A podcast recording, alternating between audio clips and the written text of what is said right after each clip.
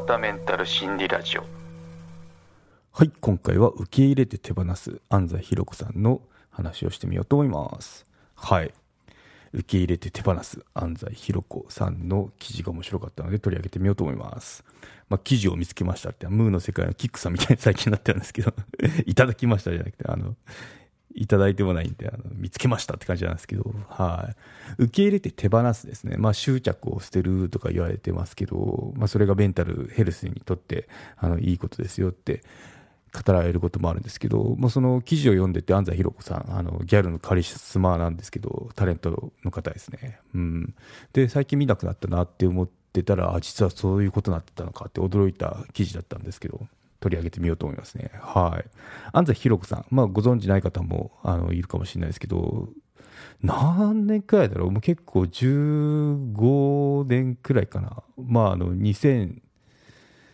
年の前くらいにはもうテレビには、テレビでこう見ない日はないぐらいの売れっ子タレントだったんですよね。ギャルのカリスマって言ってこう結構こうゴージャスな髪型とか、あのいかにもギャルって感じの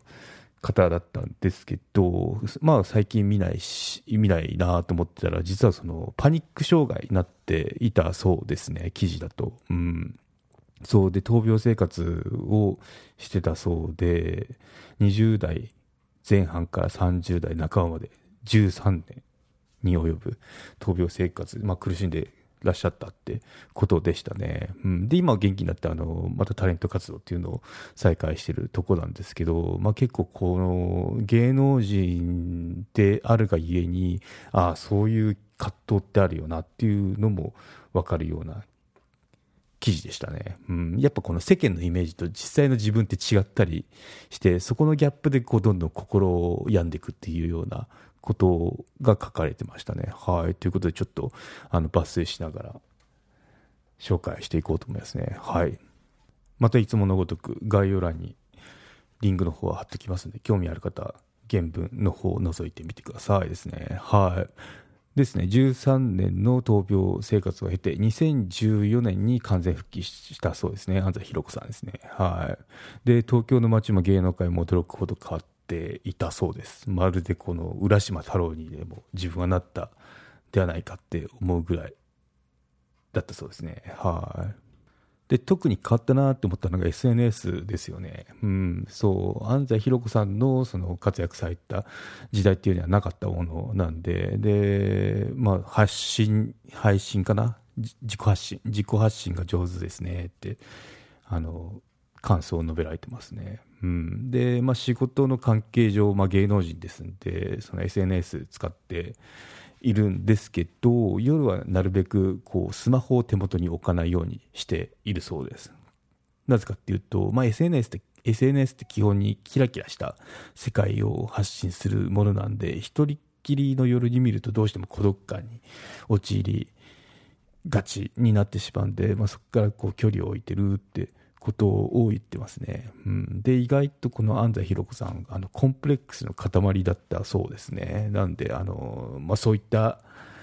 なんだろう、自分の特徴を踏まえると SNS 見てしまうと、どんどんその、陰にこもってしまうっていう風になるんで、まあ、そこは、あの、そこを理解して、距離を置いてるっていう、そういった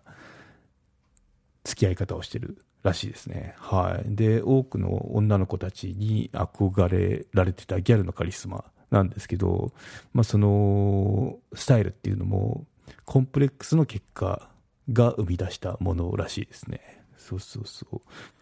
結構この、なんだろう、本当はそうじゃないんだけど、真逆を極めてしまったがゆえに、その真逆の方でうまくいっちゃったってパターンってよく聞きますよね。渋沢栄一もそうですよね。渋沢栄一って確か倒幕かなんかだった、倒幕派かなんかだったのに、